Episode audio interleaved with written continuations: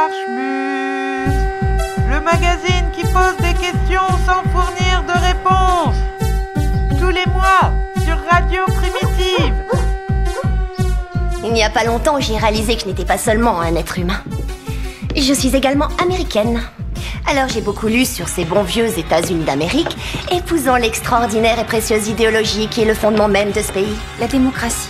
Le capitalisme, une économie de marché basée sur l'échange lucratif de marchandises contre de l'argent, un système d'une beauté symbiotique qui semble échapper à ces deux vieux.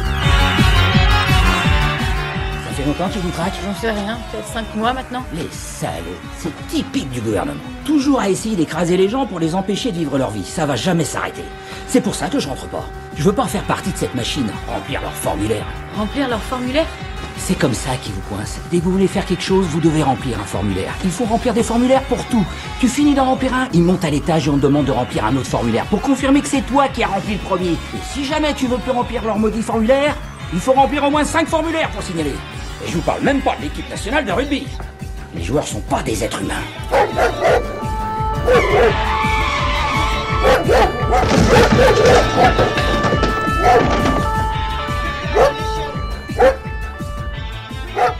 L'Archmutz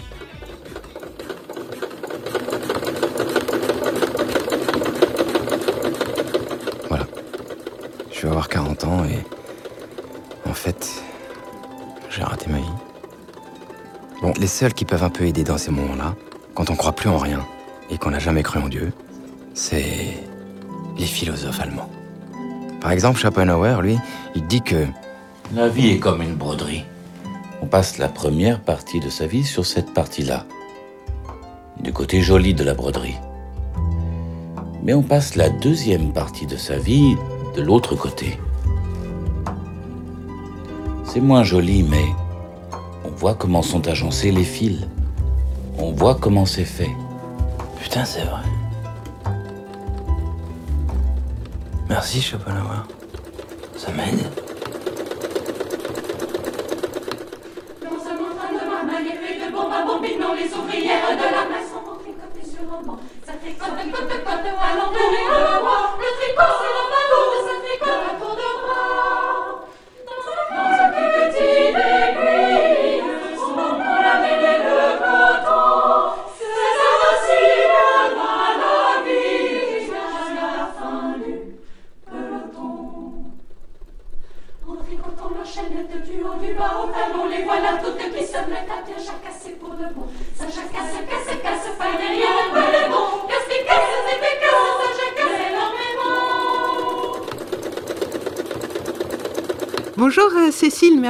Avec nous euh, par téléphone. Alors ce n'est pas à cause du confinement qu'on est ensemble par téléphone, c'est à cause de, la distance géographique qui nous sépare. On s'est rencontrés euh, il y a quelques mois maintenant à l'occasion euh, d'une formation. On a pu discuter un peu de ce que vous proposiez par chez vous, mais je te laisse te présenter à nos auditeurs et auditrices. Alors bonjour aux Rémois, moi je suis Cécile Gillet, je travaille pour une association qui s'appelle Kaléidoscope et qui se situe dans l'Indre. Donc l'Indre c'est un département euh, que peu de gens euh, connaissent. Mais quand même, mais quand même. Non bah si, non, non. c'est au milieu du milieu de la France. Voilà, on est très très au milieu nous. Voilà, c'est ça. Donc euh, le blanc. Kaléidoscope, une association euh, d'éducation populaire? C'est possible, avant euh, qu'on parle du, euh, du, du sujet qui nous intéresse aujourd'hui, de lister un peu ce que vous pouvez proposer sur votre territoire? Alors en effet, Kaléidoscope, c'est une association euh, d'éduc-pop et euh, qui a la particularité d'avoir donc euh, deux personnes euh, de temps plein, une qui est plus sur justement toutes les questions d'éduc-pop et puis une qui est plus sur les questions de création, ce qui nous permet de proposer des choses assez diversifiées. Donc on fait par exemple bah, de l'animation de la vie locale, hein, on propose des animations ou on accompagne des animations. On peut également intervenir euh, dans le cadre de la facilitation, c'est-à-dire accompagner d'autres associations euh, à euh, réfléchir à leurs projets, les structurer, les construire, questionner les valeurs, les types de gouvernance, etc. On propose des formations aussi, des formations à l'entraînement mental ou à la communication visuelle. Et puis, on, oui, on organise aussi de temps en temps donc des animations, que ce soit de l'arpentage ou, ou fil de lutte, donc qui est la raison pour laquelle on se parle aujourd'hui. Alors, fil de lutte, effectivement, c'est là-dessus qu'on va faire un, un, petit focus. Alors, si on vous a appelé pour parler de fil de lutte, c'est pas juste parce que comme son nom l'indique peut-être ou, euh, pas, si les gens sont euh, perspicaces, euh, c'est c'est pas parce que c'est seulement un, atelier de, couture, hein, c'est parce qu'il y a autre chose derrière. Et d'ailleurs, quand je suis allée faire un tour sur votre site internet, sur la page qui explique un peu le principe de fil de lutte, j'ai trouvé qu'il y avait une, une partie qui était vraiment intéressante et qui euh, surtout euh, suscitait des interrogations, c'est euh, ben, au-delà de nous expliquer voilà qu'on va pouvoir découvrir un peu la couture et la broderie plus spécifiquement, on nous demande de formuler notre lutte et on nous, il y a un exemple de phrase à compléter. J'ai pris conscience de, du coup, j'ai, avec des exemples de, voilà de lutte où vous reparlez d'ailleurs de, la maternité du blanc qui a été l'un de vos combats ces derniers temps. Donc, il va falloir tout nous expliquer depuis le début pour nous expliquer comment on met de la lutte et des aiguilles et de la broderie, tout ça dans le même package pour voir si on peut bah, importer ça par chez nous tant qu'à faire. Absolument. Donc, fil de lutte, euh, c'est quelque chose dont nous, on, espère euh, que d'autres s'en empareront. Euh, c'est une idée qu'on a eue, mais qu'on veut bien absolument partager. Il n'y a pas de souci. Donc, il y a plusieurs temps dans ce fil de lutte. L'idée, c'est que quand on a commencé au conseil d'administration de notre association et en bureau à réfléchir à, une chose qu'on aurait envie de faire, euh, beaucoup de choses sont sorties autour justement des travaux d'aiguille, que ce soit la broderie, le tricot, euh, le crochet, enfin bon, tout type de travaux d'aiguille. Euh, pour autant, ben nous, voilà, on a quand même cette envie de, ne jamais oublier qu'on est bien une association d'éducation populaire et que euh, parfois le, fil, le fil de, il peut aussi faire qu'on tisse des liens et, notamment on voit ce qui nous relie autour de nos luttes. Alors, il y a toute une première partie du projet où on invite les gens à, réaliser euh, des, carrés, de, des carrés de tricot, des carrés de crochet, enfin, etc ça, voilà, c'est une première partie où il y a de la convivialité, où ça permet d'échanger des techniques, où ça permet de, rompre l'isolement, puisqu'on est nous en milieu rural. Donc voilà. Et puis, il y a une autre partie, en effet, où là, il est question de formuler sa lutte. Alors, formuler sa lutte, ou ses luttes d'ailleurs, euh, pour nous, c'est important euh, que, les, euh, que chacun puisse, à un moment donné, se questionner sur une injustice qu'il a vécue ou qu'il a ressentie ou dont il a été témoin, et comment il s'est senti en capacité ou pas d'agir ou de participer à quelque chose, parce qu'il nous semble qu'en partageant nos luttes, on, se rend compte ben, qu'on n'est pas tout seul. Voilà, on n'est pas du tout tout seul à subir et à, avoir des injustices. Et donc, à partir du moment où on n'est pas tout seul, bah, du coup, on peut peut-être imaginer qu'on va se qu'on va se regrouper, puis du coup qu'on va agir collectivement, puisque bien sûr, nous, à Kaleidoscope, ce qu'on aime, c'est les actions ou les, idées, enfin, qui, qui sont collectives. Voilà.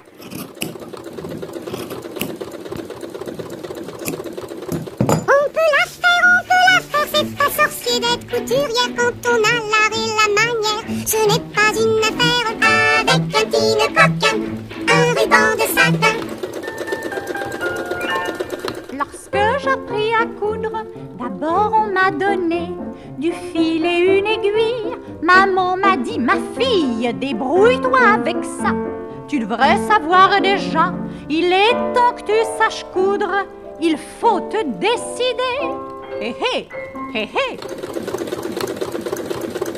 vous parlez aussi, dans la page de fil de lutte, du collectif citoyen C'est pas demain la veille. Mhm. Comment tout ça, ça, s'imbrique et c'était quoi ce collectif alors le collectif C'est pas demain la veille, c'est un collectif qui est né en 2018 euh, suite à l'annonce de la fermeture de la maternité du Blanc, euh, puisque donc les citoyens bah, en fait étaient euh, en train de vivre une injustice, et qui d'ailleurs qu'il continue de vivre, euh, qui est donc la fermeture de cette maternité pour, euh, je vais pas revenir sur toutes les raisons qui font que ça ferme, puisque comme souvent en fait sont invoquées des raisons de sécurité alors qu'on sait bien que ce sont des raisons économiques. Voilà, donc euh, les gens, de, les citoyens de notre bassin de vie étaient complètement en colère en réalité de cette injustice qui était en train d'être vécue et ben, plusieurs se sont regroupés autour de l'idée d'agir, d'agir dans l'espace public pour sensibiliser puis aussi euh, réveiller les gens en fait pour qu'ils reprennent conscience que le, pouvoir on, ne nous le donne pas en fait. Donc il vaut, mieux aller le prendre et, s'exprimer. C'est- plus simple. Enfin en tout cas il y a plus de chances d'être entendu. Voilà, donc ce collectif est né, il a, réalisé, nous à Kaleidoscope on l'a accompagné, on fait par- on est une association qui l'a accompagné, on en faisait partie à titre personnel aussi.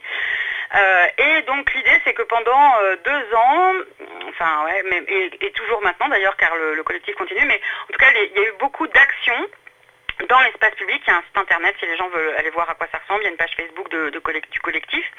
Et en fait, ce collectif, il a permis de tisser euh, aussi beaucoup de nouveaux liens, c'est-à-dire que des gens qui ne se connaissaient pas se sont regroupés autour d'une injustice communément vécue. Et, et- et ce, ce tissage de liens autour de ça, c'est ça aussi qui participe à, à créer Fil de lutte, puisque des gens se sont rencontrés pendant cette lutte et ont partagé au, au-delà de la lutte pour la maternité, on partageait des moments, des temps, etc. et des envies de continuer à faire ensemble. Donc maintenant, vous, vous pouvez en découdre en cousant ensemble. C'est ça, exactement. On peut en découdre en cousant ensemble, c'est un peu l'idée. Allez va, laisse-la filer, tu vas pas découdre ces nœuds Plus tu t'en mêles, plus tu prends des coups de fil. En aiguille Tu files du mauvais côté. Des souvenirs que tu as tissés dans ces beaux draps À part le corps, tu as beau hisser des drapeaux blancs. Tes jours sont plus noirs encore. Tu te pleures, tu as tout pour pleurer. Alors vas-y, pleure à mon cou et laisse couler tes mots. Tu sais, les cousues gardent des silences qui ne cesseront point de croire Votre projet, il, a, est déjà, il a déjà débuté hein, durant l'année 2020. Il va continuer pendant l'année euh, 2021. C'est possible de nous expliquer un peu, du coup, euh, le découpage de tout ça et puis euh, forcément les adaptations que vous avez dû faire, puisque je suppose euh, que chez vous aussi, euh, les sorties ne sont pas trop autorisées? Absolument, euh, c'est le même euh, régime. Donc, euh, le, projet a commencé en, On a pu animer un atelier en présentiel. euh, voilà, c'était le premier atelier sur la broderie. Le deuxième a eu lieu euh, samedi dernier en visio. Il y avait une quinzaine de personnes, c'est très bien passé aussi. On n'était pas tout à fait sûr que ça fonctionnerait. Alors, les différentes étapes du projet. La première étape, c'est donc automne 2020, hiver 2021, et puis peut-être un peu plus, hein, ça dépendra aussi de comment justement la situation nous permet d'avancer. Il y a cette idée qu'on se retrouve euh, en gros tous les 15 jours euh, les samedis après-midi pour 2-3 heures d'atelier où là, chacun, chacune peut partager une technique qu'il connaît euh, et euh, on discute, on papote, on partage et on fabrique donc ces carrés de 15 par 15. Voilà, ça c'est la première étape. La deuxième étape, c'est plus au printemps, si tout se passe bien, et qu'on a le droit de ressortir, eh bien, euh, l'idée, ça sera de euh, faire un grand pique-nique partagé où tous les gens qui ont participé pourront euh, venir. Et puis, c'est là où donc on va formuler nos luttes. En fait, c'est à cette occasion-là qu'on va pouvoir formuler nos luttes ensemble, même si bien sûr, pendant qu'on parle et pendant qu'on fait de la convivi- enfin, pendant qu'on fait du tricot, etc., il n'est pas impossible que ce soit évoqué aussi, bien sûr. Voilà. Ensuite, ça c'est pour le printemps. Ensuite, à l'été, l'idée c'est de réaliser une, euh, création collective à partir de tous ces carrés, alors qui ne sera probablement pas du yarn bombing, euh, donc ces installations d'invasion laineuse dans les rues, mais plutôt une, une installation euh, type sculpturale dans l'espace public quand même, qui donnera à voir les fils des luttes des gens qui ont participé. Ça, c'est pour l'été. Et enfin, à l'automne prochain, si tout se passe bien, ces carrés seront repris euh, et euh, on fera des couvertures avec, euh, puisque dans le cadre de notre activité aussi à Kaidoscope, on est très attentive à la vie et à l'isolement social des personnes âgées sur notre territoire rural. Et donc ces couvertures-là, elles seront faites et données à soit des EHPAD, soit des services euh, de- d'aide à la personne à domicile, etc. Voilà. C'est un peu ça l'idée maintenant aujourd'hui. Après, on sait d'expérience qu'on commence un projet, on a un peu l'idée, on a des idées en tête, et puis après, heureusement, et, et tant mieux d'ailleurs, il y a la vie, la vraie vie, qui fait que il y a quelqu'un qui aura une autre idée, autre chose, et que peut-être euh, il y a d'autres chemins qui seront empruntés. Ça, c'est possible. Oui, comme toute bonne structure d'éducation populaire, entre le point A et le point B, il y a en fait plein de lettres dont on ne soupçonnait pas l'existence qui se rajoutent. C'est ça ça, c'est exactement ça. Donc, euh, il y a le plan, puis il y a la vie, et la vie, c'est vachement plus intéressant. Vu que vous êtes en, en mode visio maintenant, est-ce qu'il y a moyen, même pour euh, des gens qui seraient un peu loin de chez vous, euh, de, de- de participer, de, de vous rejoindre pour pouvoir papoter lutte? Absolument, c'est tout à fait possible de, de nous rejoindre. Alors pour ça, euh, je dirais que le plus simple, puisque nous en fait on, on envoie la- des lettres d'information avec les codes d'accès à la, à la visio Zoom, euh, pour éviter euh, qu'on se retrouve avec des gens qui nous montrent leurs fesses Oui. sur Zoom, ce qui peut Faire un chat roulette. Voilà, qui, qui peut être très sympathique, mais qui n'est pas l'idée. Là, euh, du coup, pour accéder au code, euh, soit les gens nous envoient un message euh, privé sur notre page Facebook Asso Kaléidoscope, soit nous contactent via notre site internet euh, assokaléidoscope.com. Voilà. C'est le plus simple pour avoir le, le code d'accès en fait, en disant on voudrait participer. Et bien sûr, c'est super s'il y a des Rémois qui participent avec nous, nous on serait super contents. D'autant que la visio, pour le coup, euh, nous permet ça. Voilà, ça, euh, voyons le côté positif de la visio, c'est que ça nous permet ça. Et puis que ce soit au niveau de la couture ou de la lutte pure, les idées ne manquent pas en ce moment normalement. Non Oui, voilà, c'est ça. Euh, des deux côtés, il y, a- il y a du travail sur l'ouvrage, sans problème. Bah, Merci beaucoup. Rien. Merci à toi. Moi, je ricote dans mon coin. Je suis idiote, je suis idiote. Moi, je tricote dans mon coin. Je suis idiote et je ne vois rien. Mon grand-père couche sur la paille, il mange jamais à sa faim. Il attend que tout le monde s'en aille pour grignoter des bouts de pain. Frédéric, mon petit frère, lui a coupé la queue du chien. Le voilà parti en guerre en poussant des cris d'Indien. Ma petite sœur, une riche nature, regarde chaque soir en souriant par le trou de la serrure de la chambre de mes parents. Moi, je tricote dans mon coin. Je suis idiote, je suis idiote. Moi, je tricote dans mon coin. Je suis idiote je ne vois rien. C'est l'Archmutz sur Radio Primitive.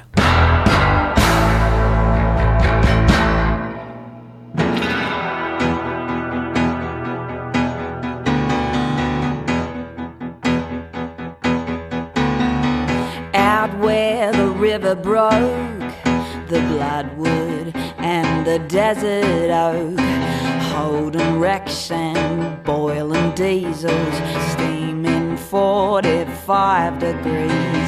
The time has come to say fair's fair, to pay the rent, to pay our share. The time has come. A fact's a fact. It belongs to them. Let's give it back.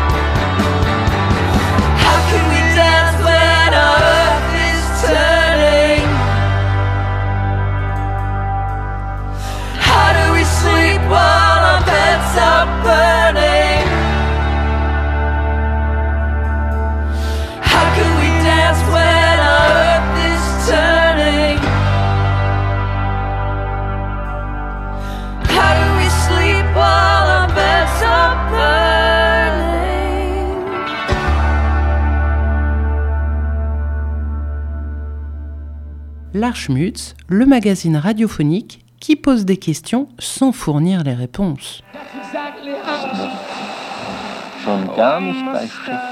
Aujourd'hui, je voudrais vous parler du décret numéro 2020-1050 du 14 août 2020, modifiant le décret numéro 2009-1484 du 3 décembre 2009, relatif aux directions départementales interministérielles. Avant 2009, euh, chaque ministère avait une représentation dans euh, chaque département si c'était nécessaire. Depuis 2009, les directions départementales de chaque ministère ont été réunies en direction départementale interministérielle sous l'autorité du Premier ministre. Le décret du 14 août 2020 modifie l'autorité ministérielle dont relèvent les directions départementales interministérielles en indiquant qu'il s'agit des services déconcentrés de l'État relevant du ministre de l'Intérieur. Ces directions départementales interministérielles sont donc placées sous l'autorité du préfet de département. Cela annonce deux types de modifications assez importantes. Avant, le ministère de l'Intérieur n'intervenait dans la gestion des problèmes départementaux que lorsque son ministère était concerné. Dorénavant, tous les projets départementaux euh, ayant une vocation à être menés par des dir- directions départementales interministérielles seront en premier lieu sous l'autorité du préfet. En tant euh, aujourd'hui que représentant du ministère de l'Intérieur et non euh, représentant de l'État. Auparavant, lorsqu'une délégation interministérielle devait prendre une décision sur un territoire, elle en référait à ses ministres de référence, puis en second lieu au Premier ministre, et éventuellement en dernier lieu, si euh, il y avait une question d'ordre public, enfin au ministère de l'Intérieur. Aujourd'hui, le ministère de l'Intérieur est euh, responsable et donc euh, décisionnaire sur tous les projets de ces directions départementales interministérielles. Ministère de l'Intérieur qui, ne l'oublions pas, est quand même responsable du maintien de l'ordre avant tout. Auparavant, le préfet de département n'était impliqué que dans la mesure où il fallait faire appliquer euh, les mesures prises par les directions départementales. Aujourd'hui, le préfet est responsable dès le début du processus, et ce en tant que représentant du ministère de l'Intérieur et non comme représentant de l'État. Autrement dit, toutes les missions des départements sont aujourd'hui subordonnées au maintien de l'ordre. Il est aussi à noter que c'est ce même 14 août qu'est signé le décret euh, d'application de la nouvelle loi euh, sur les retraites. You tell those pigs to fuck off. Fuck off, pigs. Did you hear what I said? Fuck off.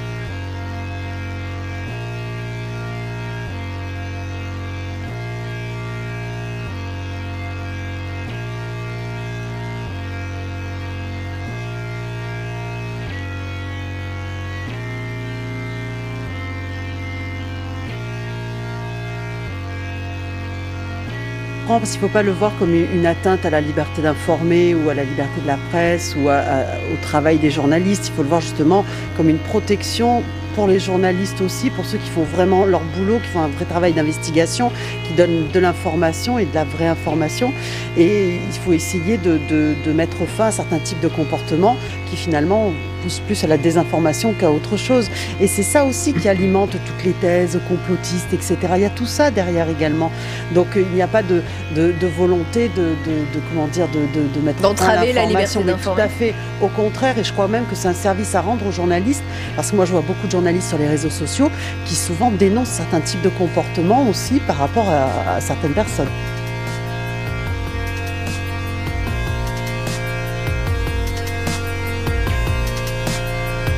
Qui donnent de l'information et de la vraie information.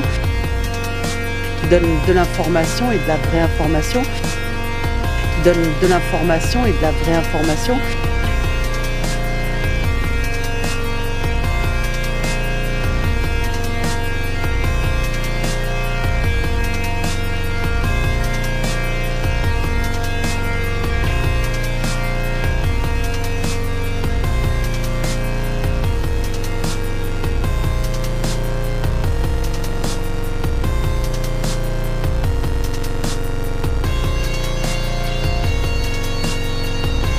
Donc euh, il n'y a pas de, volonté de, mettre. Donc il n'y a pas de, volonté de, comment de mettre. Et c'est ça aussi qui alimente toutes les thèses complotistes, etc. Il y a tout ça derrière également.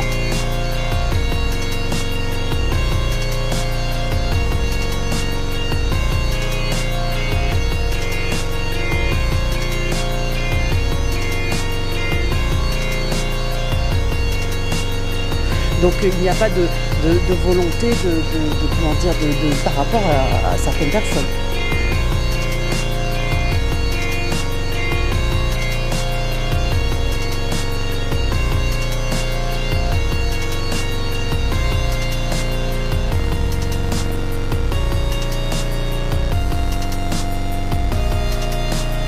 Parce que moi, je vois beaucoup de journalistes sur les réseaux sociaux qui souvent dénoncent certains types de comportements aussi par rapport à, certaines personnes.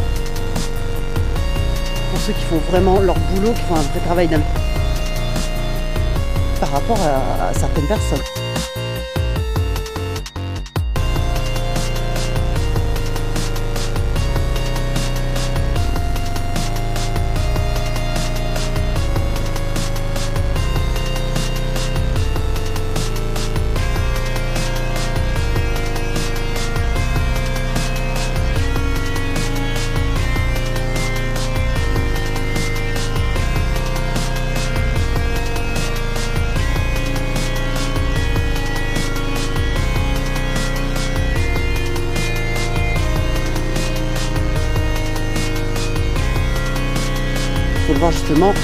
Protection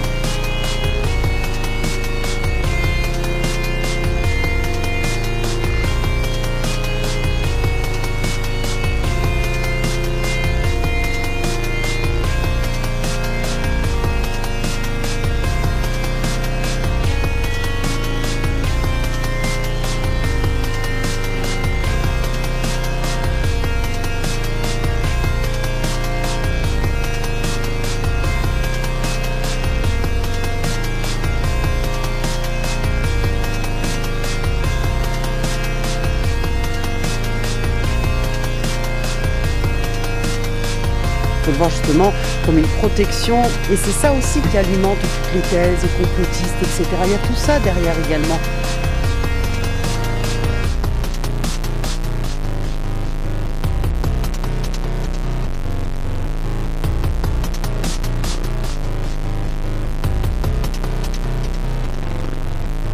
Parce que moi, je vois beaucoup de journalistes sur les réseaux sociaux qui souvent dénoncent certains types de comportements aussi par rapport à certaines personnes.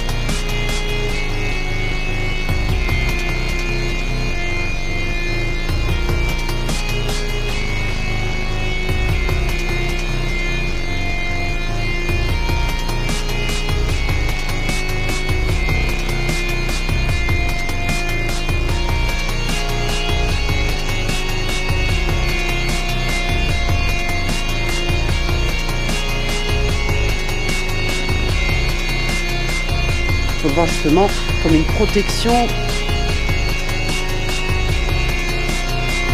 par rapport à certaines personnes.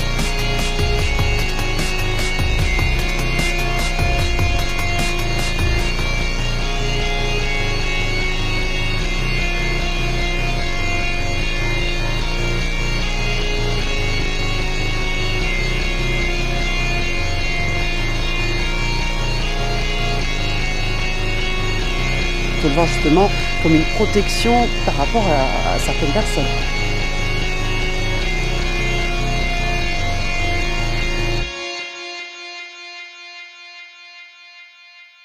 Il faut le voir justement comme une protection. Je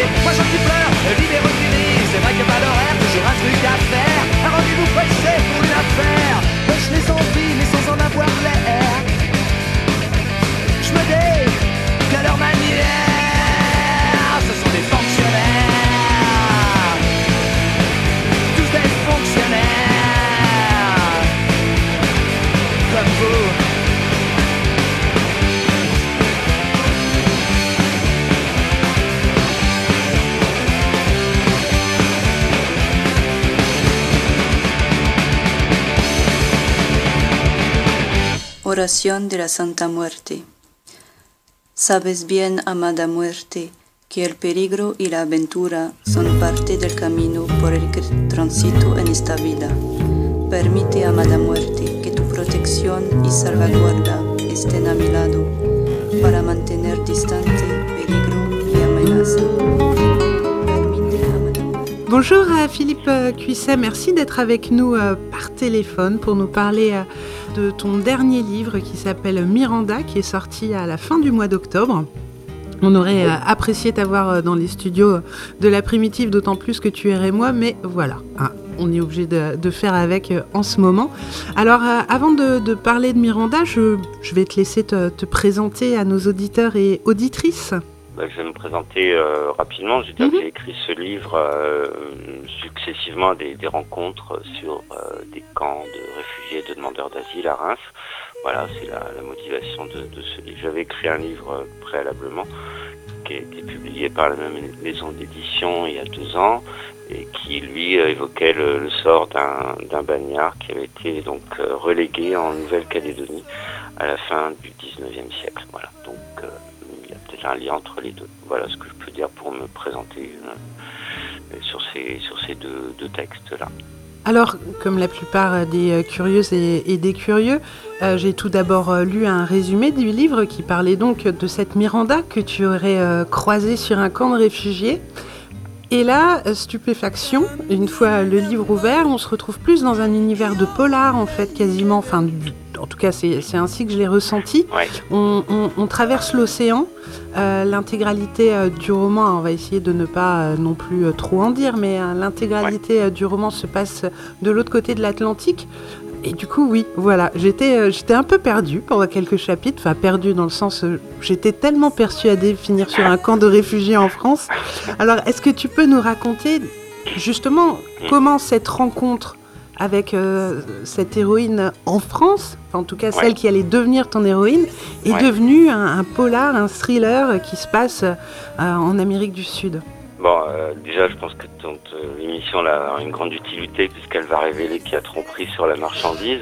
voilà. Mais Ah, bon, je ne voulais pas dire une- C'est une tromperie que, que j'avais assumée puisque le, le livre commence effectivement par une, une note de l'auteur où j'explique qui est la, la véritable Miranda, donc à savoir une, une femme euh, mexicaine euh, qui s'était retrouvée SDF et qu'on avait accueillie sur le camp de demandeurs d'asile où elle avait, euh, bon, actuellement pas, pas vraiment sa place, c'était pas son, son lieu. Et ensuite, le récit qui raconte le, une vie, une vie imaginaire d'une autre Miranda, son double, le personnage que j'avais cru euh, entreapercevoir et qui devient effectivement un peu une, une héroïne de, de polar, si on veut, même si j'ai essayé de, contourner un peu tous les tous les schémas un peu habituels du polar. euh, il reste quand même, c'est quand même l'histoire d'une femme qui qui essaie de fuir euh, des, des cartels de, de trafiquants de chair humaine et de d'esclavage euh, d'esclavage sexuel. Donc comment c'est comment c'est passé de, de l'une à l'autre, c'est-à-dire du personnage réel à un personnage fictif d'un roman à, trame, on va dire policière. Je sais pas, je me- je me- j'ai plein de, il y a plein de sujets euh, sur le terrain des demandeurs d'asile qui, qui prêtent à, au récit d'histoire vécue. Et là, je me sentais pas moi capable d'aller dans une investigation et de raconter. Je sais qu'il y a beaucoup de beaucoup de livres qui paraissent dans ce, sur ce schéma de raconter le vécu et la, la vraie rencontre avec euh, de véritables parcours de, de migrants ou de demandeurs d'asile. Hum, Moi, j'ai fui cette, cette démarche-là pour, euh, pour, aller vers, euh, pour aller vers la fiction. Pour, euh, je ne sais pas exactement pourquoi. Peut-être une forme de lâcheté, de pudeur, euh, je sais pas. Voilà, j'ai pas trop la réponse. Euh, alors, euh, fiction, certes, mais avec un ancrage très. Enfin, on, on sent le réel. Et, euh, et du coup, ça amène ma, ma question suivante. Alors, je ne sais pas si tu t'es déjà rendu au Mexique, mais comment on arrive à, à- à mettre les lecteurs et lectrices en, en immersion comme ça? Comment on crée, en fait, une atmosphère? Comment on la, on la rend palpable? Euh, non, je connais pas le Mexique. J'ai jamais mis les pieds, sauf à travers des, œuvres littéraires ou des, ou des films. Mais euh, peut-être que le, le, le, le- travail de documentation a quand même eu lieu. C'est-à-dire, je me suis quand même euh, documenté, renseigné sur euh, sur le, ces, comment ces trafics, euh, ces trafics de chair humaine. Et j'ai lu des tonnes et des tonnes de, témoignages de, prostituées qui avaient, euh, qui avaient échappé ou des, différents travaux sur ce, sur ce sujet-là. Et euh, je sais pas, je dirais que c'est un travail de puzzle, c'est-à-dire la, question de l'exploitation, on la, on la connaît par bribes, on la connaît ici ou là. Je pense qu'elle est, elle est assez malheureusement euh, un peu internationale, elle est mondialisée. Donc euh, ce que j'ai pu entendre pour de vrai, ce que j'ai pu percevoir, euh, deviner euh, sur euh, sur ce sujet-là, bah, je l'ai ensuite euh, transplanté au Mexique. Après, il suffit d'ajouter un, un minimum de décor. Euh, je voulais pas non plus faire un tableau trop pittoresque ou trop naturaliste du, du Mexique. C'est c'est pas ce qui m'intéressait. Je- J'en j'en aurais été incapable parce que j'y suis jamais allé. Mais euh, cette histoire-là, elle aurait pu avoir lieu euh, autrement, un peu au Nigeria, euh, dans, dans- en Albanie, enfin dans, dans tout un tas de pays malheureusement, en France aussi. Sans être naturaliste, euh, il y a néanmoins, au-delà donc de, de la trame principale de l'histoire, énormément de, de détails qui donnent corps à tout cela, comme lorsque tu parles des, des différents rites avec euh, cette euh, sainte mort, je ne me le lancerai pas dans l'espagnol. Mais euh, il y, a- il y a beaucoup, il y a, il y a une sorte de luxe de détails quand même qui nous permet vraiment de, de rentrer dans l'histoire et qui a été l'étincelle pour ce récit, c'est que la, la vraie Miranda, c'est-à-dire cette dame mexicaine qui s'était retrouvée vraiment dans une situation de détresse totale, euh, avait pour de vrai hein, donc ce, ce tatouage de la Santa Muerte, qui est une, une sainte un petit peu hérétique dans le, pour l'Église catholique, et qui est au départ la, la, la sainte qui est adorée et, et euh, priée par euh, tous ceux qui sont les, les exclus, les, les rebuts de la société, les dealers, les prostituées et les malheureux, tous ceux qui ont peur de, de la mort par la misère ou par, la, ou par le meurtre. Le Mexique est quand même un des, des pays où il y a je sais plus combien de morts par an, je crois que c'est plus de 35 000 morts par an par homicide. Dans les, les- Donc c'est un pays extrêmement violent. Et euh, donc cette, euh, cette Santa Muerte qui m'a qui m'a intéressé parce que je voulais à la fois que cette, cette femme qui est donc euh, victime de filières de prostitution ait foi en quelque chose. Euh, et c'est cette, cette relation euh, mystique, cette, cette sainte qui, qui est un peu le, fil conducteur qui lui donne une force pour, pour s'en sortir et pour accomplir tous ces kilomètres où elle va être poursuivie par des, tueurs, où elle va être mise en danger sans cesse. Et donc c'est cette euh, voilà cette idée de, courage que je voulais mettre en scène dans le dans le livre. Parce que parce que je crois que tous les tous les tous les tous les demandeurs d'asile que j'ai pu côtoyer sur les camps m'ont souvent euh, frappé par par cette force qu'ils avaient qui fuyaient quelque chose qui étaient en quête d'autre chose. Mais cette espèce de de, de foi qu'ils avaient qui peut être incarnée dans mon livre par euh, la Santa Muerte pour d'autres peut être autre chose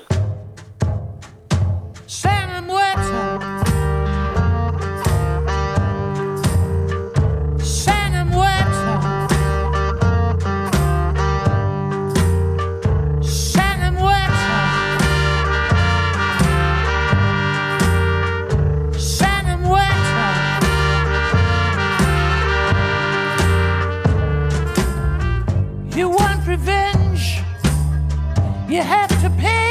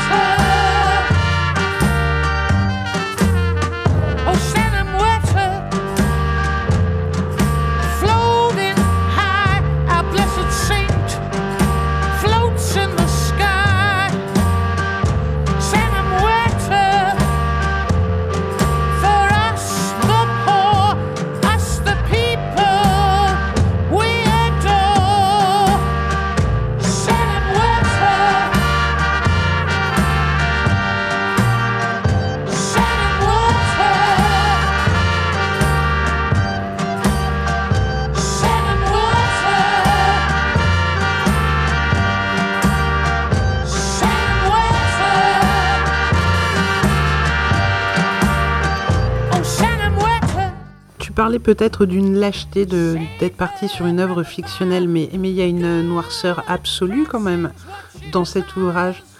Je, ne sais pas peut-être que tu ne le vois pas ne le vois pas ainsi, hein, mais euh, c'est- poisseux comme atmosphère, euh, Oui, oui, c'est poisseux, euh, poisseux parce que on, aborde un- une question qui est quand même très crade, hein, c'est-à-dire on va, faire prisonnière des- de, jeunes filles qui deviennent, euh, qui deviennent des esclaves sexuels, qui deviennent, qui sont, qui sont maltraitées, qui sont torturées, qui passent des années et des années de- d'enfer, qui sont brisées, euh, qui sont, qui sont, qui s'en remettent pas pour la plupart.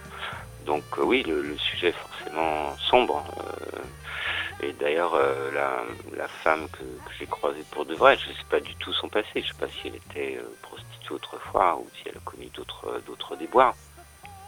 Mais euh, c'était c'était une figure euh, qui, était euh, en détresse et même si elle était sur le camp les quelques semaines qu'elle a passées avec nous et les autres réfugiés sur le camp, elle était presque dans une parenthèse un peu un peu heureuse.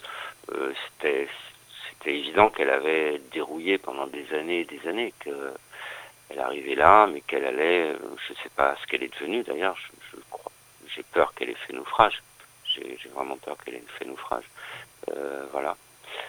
Donc euh, oui, il y a une noirceur, euh, peut-être, oui, C'est pas. ouais. Il y a autre chose qui m'a interpellée à la lecture, c'est-à-dire qu'on, on- j'ai eu l'impression que tu nous empêchais d'être spectateur ou spectatrice en, en- en mode tranquille. Il y a l'utilisation du nous, nous savons, enfin, qui, qui nous oblige en fait à, à- à rentrer dans le, dans le récit. Ça, c'est, euh, c'est qui ce nous? Est-ce que c'est vraiment nous? Est-ce que, enfin, Oui, oui, c'est nous tous, hein. c'est la, la conscience universelle, c'est l'humanité, tout- tout- tous ceux qui veulent faire preuve d'un petit peu d'humanité. Euh, ce, ce nous, j'interpelle un peu le, le lecteur à, à pas être, pas rester, parce que le, sujet, c'est un peu le danger quand on aborde ce genre de sujet, c'est de tomber dans une espèce de, complaisance de, même de voyeurisme.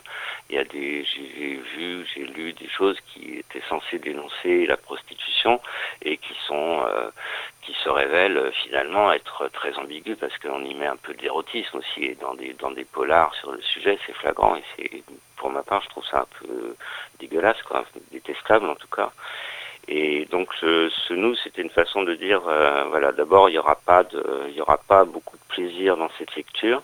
Si tu cherches des émotions un peu ambiguës euh, et si tu es placé comme un voyeur derrière le trou de ta serrure là il va falloir que tu ouvres la porte voilà. C'est une façon de, de dire voilà voilà les choses sont sont telles quelles.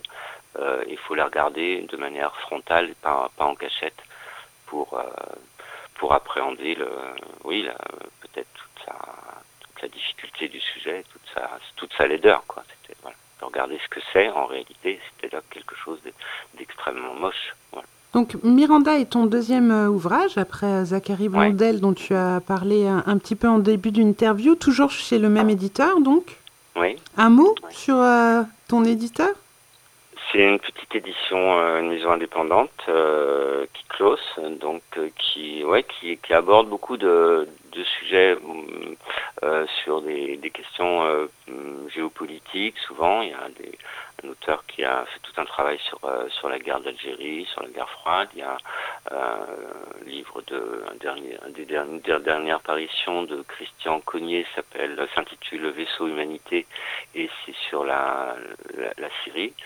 Euh, voilà, donc c'est vraiment un éditeur qui, qui, voilà, qui propose euh, un catalogue où il y a des, des photographies du, du monde contemporain, euh, la plupart du temps, ou d'un passé relativement proche, ou de sujets qui sont, qui sont encore problématiques, comme, comme la colonisation, qui sont des, et la décolonisation, qui sont des sujets sur lesquels il y a des choses à clarifier. Voilà, donc moi, je me sens très bien chez, cette, chez cet éditeur-là.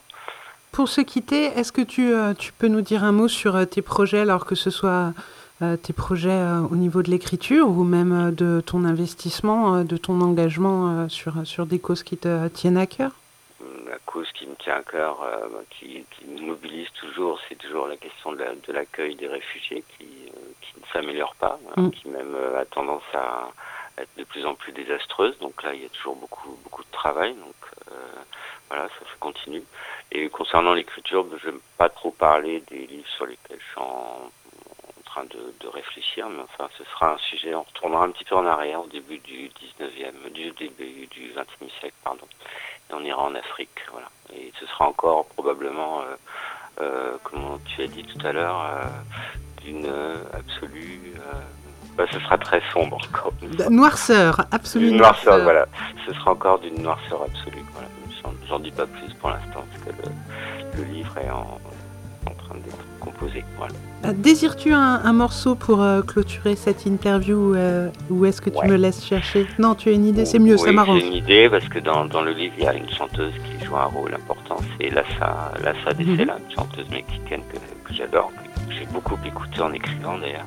Et peut-être le titre euh, qui s'intitule euh, Des Cara à la palette.